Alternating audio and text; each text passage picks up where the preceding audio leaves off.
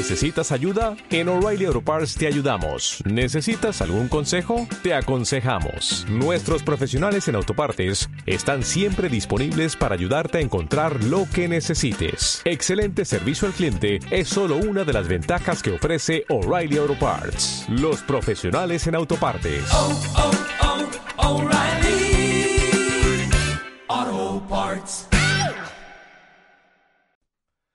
Hola a todos. Hoy es martes 12 de junio y este es el episodio número 50 de Factory. Factory es el podcast de quinaportador.com. Hoy es un día muy especial porque hemos alcanzado el número 50. Factory es un podcast en el que vamos a hablar de la empresa en todas sus dimensiones, con el foco siempre puesto en su parte más importante, las personas. Cada día incluiremos una píldora de conocimiento que nos ayuda a entender algunos de los conceptos sobre la empresa que escuchamos habitualmente. Además del podcast, tienes un blog sobre la materia y vídeos explicativos en quienaportavalor.com. Este capítulo tan especial tiene como nombre Reflexiones 1. Reflexiones porque es un buen momento después de 49 capítulos para, más allá de dar formación, tener la posibilidad de comentar desde un punto de vista muy personal experiencias propias o ideas que van surgiendo para ver si vosotros podéis compartirlas y uno porque pretende ser algo que repitamos de forma periódica, ¿no? Que hablemos un poquito y reflexionemos sobre cómo va en el mundo de la empresa, qué cosas nos llaman la atención o qué posibilidades vemos, etcétera, ¿no? bueno, un tema muy amplio, lo primero que a uno se le, se le ocurre, ¿no? Se me ocurrió la idea, pues corriendo, diciendo, oye, eh, podría ser interesante y sobre todo relacionado con, mis reflexiones de, hoy, ¿no? En esta era de la información, en esta era en la que tenemos muchísimas bases de información, muchísimas fuentes de información, cada vez más y cada vez más acertadas. Es decir, antiguamente teníamos los libros, teníamos las bibliotecas, etcétera. El que era un poquito más avispado, pues encontraba a través de las bibliotecas un conocimiento impresionante pero hoy día es que, vamos, es muy fácil, ¿no? Eh, tenemos, por ejemplo, YouTube como una de las herramientas más increíbles de formación porque el conocimiento entró por la vista. Muchas veces te explican las cosas, pero hasta que no las ves, por eso las clases magistrales son tan importantes. No solo la lectura y el autoaprendizaje. Pero es que en YouTube puedes encontrar de todo. Tenemos eh, blogs en los que se habla de, de casi todo y cada uno puede encontrar su nicho y formarse en aquello que es su interés. Eh, tenemos un exceso de información en las empresas, todo va tan rápido, todo va tan a una velocidad tan impresionante y hay tantas fuentes de información. De hecho, pues el Big Data, la inteligencia artificial, etcétera, lo que trata es un poquito de, también, ¿no? De, sacarle el máximo partido a esa información. Me, me da. A mí, bueno, en el, me acuerdo cuando estaba en la universidad que se hablaba de procedimientos estadísticos para, teniendo un porcentaje muy pequeño de datos, hacerlos representativos de una población muchísimo mayor, porque era imposible obtener datos de toda esa población. Hoy día el Big Data, con toda la información que se tiene a través de la captura de datos digitales, en la que ya no tienes que meter los datos a mano, sino que cada cosa que haces ya se está registrando, el problema ya no es el encontrar un procedimiento estadístico que verdaderamente sea relevante para explicar una población con un pequeño número, con unas encuestas a una pequeña población en función de unas herramientas y de un procedimiento que se establece. Hoy día el problema casi es manejar esa información, ya no eh, preguntas a una pequeña población, ya le preguntas a toda la población. El tema de ese volumen de datos, manejarlos y sacarles eh, todo el partido posible. ¿Eso qué hace? Hace que en muchos casos dé la sensación de que, no sé si os pasa a vosotros, de que vayamos por la vida como leyendo en diagonal, pero normalmente el concepto de leer en diagonal es cuando a algo había que leerlo en profundidad, se le dedicaba todo el foco y toda la atención, pero había cosas que no requerían de esa atención, que había que pasar rápido y se leía en diagonal. Pero hoy la sensación que me da es que le vamos a todo leyendo en diagonal. Leemos una novela y nos la leemos en, minutos, ¿no? El otro día eh, queremos emular, por ejemplo, hablaba que Bill Gates no sé cuánto volumen de libros se lee al cabo del año, pero una cantidad inmensa. queremos emular a Bill Gates leyendo ese mismo número de libros. A mí me pasó que un compañero, un amigo, un gran amigo, eh, es un gran lector y lee un montón de libros y uno de los propósitos que me puse eh, este septiembre de este año, no del año anterior, es leer tantos libros como él lee. Pero claro, eh, al final o eres Bill Gates y lo lees una vez y todo se te queda en tu cabeza, o al final para llegar con el poco tiempo que tenemos en el día a día a ese volumen de, de lectura, tienes que leer casi como quien dice en diagonal, ¿no? Y casi pensando en terminar antes de empezar. Y eso es un poquito estresante.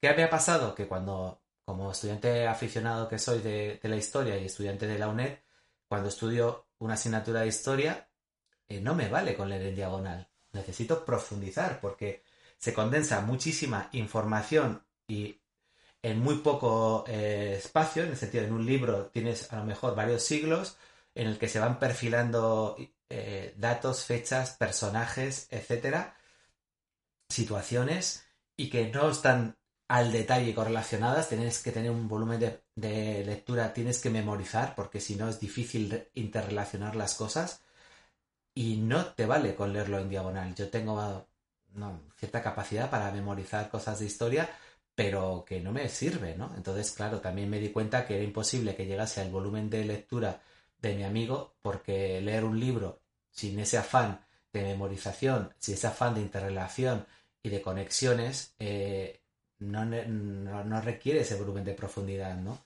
Necesitas una capacidad de esfuerzo y de concentración muchísimo mayor.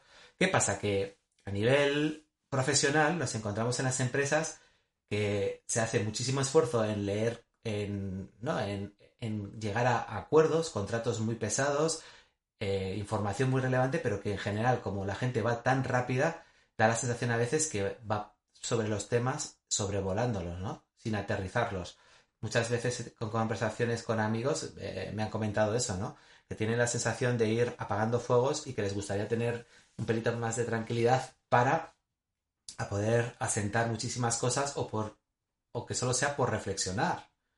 Cuando hablamos de mindfulness, etcétera, es un poco bajar el ritmo, eh, parar un poquito los caballos y decir, oye, ¿dónde estamos? ¿Hacia dónde vamos? ¿Qué queremos hacer?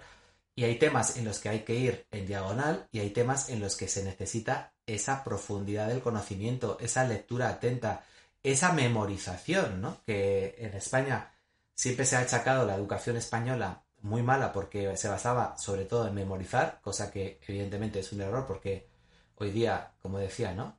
no un profesor, no voy a insultar vuestra inteligencia, lo tenéis en los libros y además somos cada vez más expertos en buscar la información, pero hay determinadas cosas que no es memorización para soltar el dato o para ir a un concurso de la televisión. No, es memorizar porque esa memorización te permite interrelacionar cosas, realizar conexiones, comprender temas. Y ahí sí que es importante el que las cosas se te queden, que no pasen por ti eh, como el agua, ¿no? Eh, que, es, que profundicen, que penetren, ¿no? Y ese es un poquito eh, el punto que, estoy comentando, ¿no? Cuando trabajamos, evidentemente aprendemos, el training on the job es fundamental, en el día a día, a la hora de repetir las cosas, encontrarnos con dificultades y superarlas, nos permite ser expertos en muchos temas. Yo me acuerdo en su momento, cuando empecé a trabajar en auditoría en Arthur Andersen, eh, me acuerdo, ¿no? La circular 491 del Banco de España, que era como, por decir una forma, el plan general contable para la banca, sin habérmelo leído completo, me lo sabía muy, muy bien, ¿no? Porque al final en el training on the job eh, eh, mirabas cosas particulares en función de lo que necesitases, de tu experiencia, etcétera. Al final, trabajando, te, habías hecho un experto, ¿no? En algo que si no trabajabas en banca o algo relacionado con banca, no, no, no lo ibas a ver nunca, ¿no? es importante, pero también es importante tener ese tipo de conocimientos más profundos que supone una lectura tranquila y profunda, tratando de, de, por ejemplo, ¿no? Siempre se dice, ¿no? De transmitir eso en tus propias palabras de una forma que veas, que interiorices las cosas para poder transmitirlas. Para mí yo creo que es una cuestión de que poco a poco vamos a tener más esa capacidad para tener ese tiempo, ¿no? La productividad que nos da las herramientas digitales tienen que ayudarnos a tener más tiempo para reposar esos conocimientos como personas, para hacer esas interconexiones que hoy día la máquina no puede hacer. El hecho de teletrabajar es para mí un gran punto, porque En las oficinas vamos cada vez más a Open Space, que está muy bien para relacionarte con tus compañeros y el trabajo en equipo y trabajo interdisciplinar, pero está bastante mal para este tipo de, detalle, de, conocimiento que necesita cierta concentración. El hecho de poder organizar tus días de trabajo en la oficina con esa locura de los open space y de la gente hablando por teléfono en tu oído, como quien dice, etcétera, con respecto a ese día que estás en casa y te organizas para leer ese contrato en profundidad, para pensar, para ir hacia adelante, porque, bueno, cuando estás trabajando, cuando estás eh, cubriendo, pues eso, haciendo unos cálculos, etcétera, no necesitas tanta concentración, tu mente está más en la tarea. Pero cuando necesitas asimilar, bueno, en mi caso, por ejemplo, yo necesito cierta tranquilidad y cierto espacio eh, de relax, ¿no? Básicamente la reflexión de todo esto es hacia dónde vamos, ¿no? Si vamos a que la mayoría de la gente pasemos de puntillas por las cosas, mucha gente, muchas reuniones hablando, tocando de oído, que se dice vulgarmente, ¿no? Y es una cosa que cada vez ves más y que es increíble, porque como es la generalidad, es que tampoco se puede ni siquiera desarmar al que tiene la cara de tocar de oído, de tirar hacia adelante, muchas veces hasta se lo cree, es decir, que no es ni siquiera una estrategia de, de hacerse ver, sino que cree que lo, que lo sabe, pero no es ni consciente de su ignorancia. Y eso me parece un problema, porque no vamos a llegar a cosas interesantes de esa forma, ¿no? Pero por otro lado, también es verdad que en el mundo en el que estamos, memorizar determinadas cosas, determinados datos, no es necesario.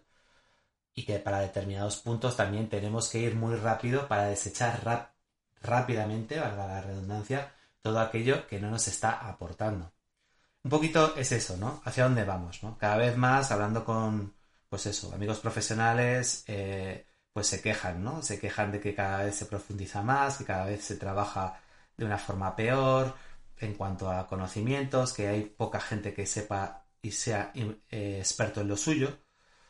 Pero también es algo normal porque el mundo cada vez busca algo, un conocimiento más general y una capacidad de trabajar más interdisciplinar. Pero por otro lado, eso no quiere decir que cuando se dice eh, no saber de nada y saber de todo, más bien es saber de muchas cosas, no de todo, pero saber de muchas cosas en profundidad y tener la capacidad de trabajar con todos, que eso es diferente, ¿no? Eh, interpersonal skills abiertos, pero cuando estamos hablando de conocimientos técnicos, esos tienen que ser sólidos. Los que se conozcan tienen que ser sólidos, porque si no, eh, además, como se difunde la información hoy día, eh, el principio informático de garbage in, garbage out, yo lo diría ya casi como el principio informático de que como difundas mierda, la mierda se expande rapidísimo, ¿no?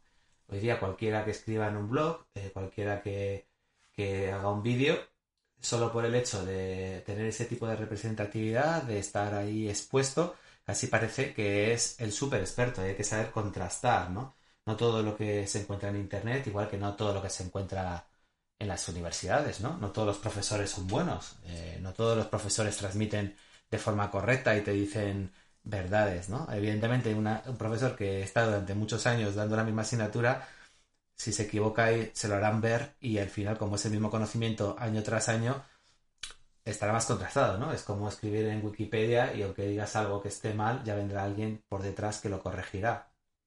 Pero, pero no nos engañemos, eh, nos encontramos profesionales buenos y malos en todos los campos tenemos que tener ese espíritu crítico, el espíritu crítico de, tener esa capacidad de decir, bueno, en lo que necesito un conocimiento profundo y muy cierto y muy veraz, tengo que saber buscar de varias fuentes y aplicar mi propio pensamiento para buscar esa lógica, buscar ese razonamiento claro.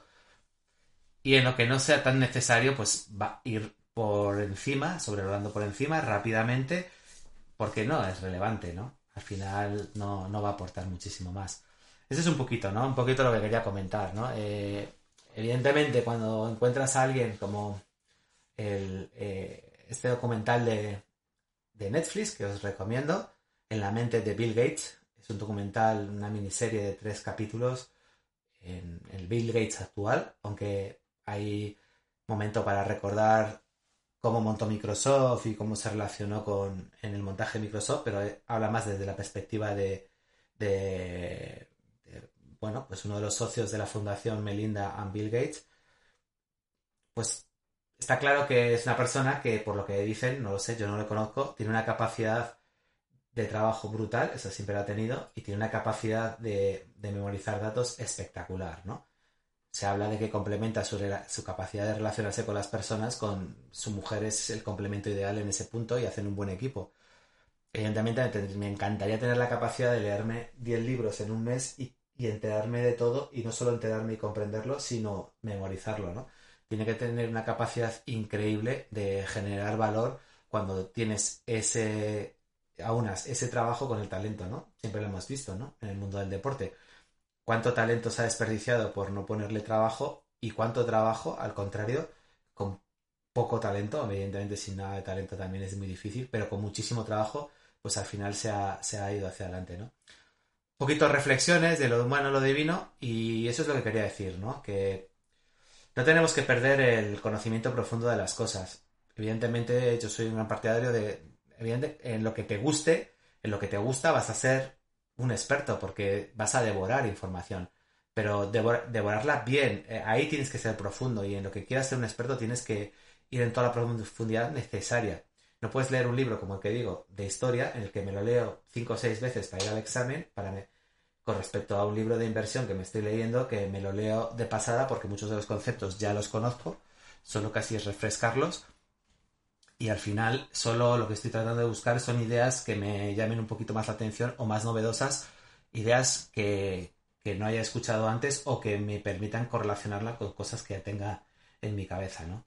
El que cuando estoy hablando de historia, evidentemente, necesito esa profundidad y sobre todo cuando es un tema nuevo, ¿no? Al final, eh, evidentemente, cuando ya profundizas en un tema, ya ahondas en ese tema, cuando luego repites, aunque sea desde otra perspectiva, porque sea otro autor, pues refuerzas lo de antes y incorporas cosas nuevas. Creo que es importante no perder eso, ¿no? No perder esas horas de dedicación, de estudio, de memorización, de lo que como lo queramos llamar, por el hecho de que sepamos de que, que Google nos responde a todo. Porque al final hay que saber, aunque solo sea, hay que tener esa capacidad de espíritu crítico de ver qué es bueno, qué conocimiento es bueno y qué conocimiento no es malo, ¿no? Estamos viendo el tema de las fake news y no afecta solo a gente sin formación, de hecho afecta a muchísima gente muy formada, que es algo paradigmático y que a todos, bueno, a mí particularmente me llama mucho la atención que gente muy formada con, con muchas oportunidades, a tener muchas oportunidades en la vida, se deje manipular de esa manera tan burda, ¿no?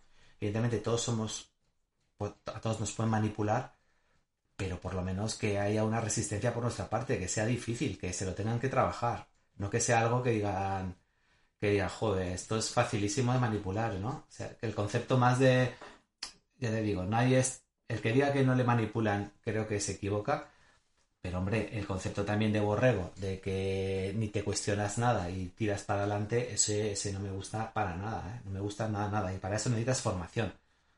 Tengo ejemplos de gente con las que hablo, por ejemplo, de historia, que tiran de oído y te cuentan cosas que son verdaderas barbaridades. Y evidentemente son conocimientos que si no tienes ese interés, como es mi caso, o no estudias o no lees, nadie los tiene. Esa barbaridad ahí queda. Y hasta incluso puede parecer un experto en historia porque habla mucho de ese tema. Pero no hay nada peor que perder la credibilidad ante la gente cuando se dan cuenta que lo que dices es una auténtica tontería y que estás tocando de oído, ¿no? Todos nos podemos equivocar, todos podemos creer una cosa porque no la hemos afianzado de forma suficiente, pero cuando nos equivocamos de forma sistemática, la credibilidad cae a niveles no deseables. Bueno, esto ha sido un poquito mi primer, el primer capítulo de mi reflexión. Yo creo que cada 50 capítulos por el momento será bueno. Eh, cualquier cosa que nos pueda surgir, o no sé si cada 10 capítulos con el cero delante, igual cada 10 capítulos con el cero delante vamos a reflexionar de las cosas que que vayan pasando. Y esto es, como todo, opinión personal, ¿no? Dejamos un poquito la formación y los conceptos teóricos para, para hacer un poquito lo que es el hombre, ¿no? Que es social y quiere opinar y, y quiere comentar sus inquietudes, ¿no? Un amigo que está escuchando el podcast comenta que son muchos de los podcasts parecen nuestras conversaciones de café y es verdad que esa es la filosofía, la, la ha entendido bien, ¿no? Porque la filosofía de este podcast es difundir todo este tipo de conversaciones con gente impresionante, con gente en la que tienen unas opiniones increíbles y una, unos conocimientos brutales y que esas conversaciones la pena es que no se puedan grabar porque, porque desde mi punto de vista, desde mi opinión, a mí me han aportado muchísimo en todos los niveles, tanto personales como profesionales. Con lo cual, si un poquito de esas conversaciones, un poquito de estas reflexiones personales que yo vuelco en estas conversaciones de café o comidas, ¿no? Muchas comidas hacemos con amigos, eh, las puedo transmitir a través del podcast, pues perfecto. Y si os ayudan, que esa es la idea, pues mejor que mejor. Esto ha sido todo por hoy. Terminamos. Y nos vemos en el próximo episodio de Factory. Bueno, mejor nos oímos. Espero que os haya entretenido y si habéis aprendido por el camino, pues mucho mejor.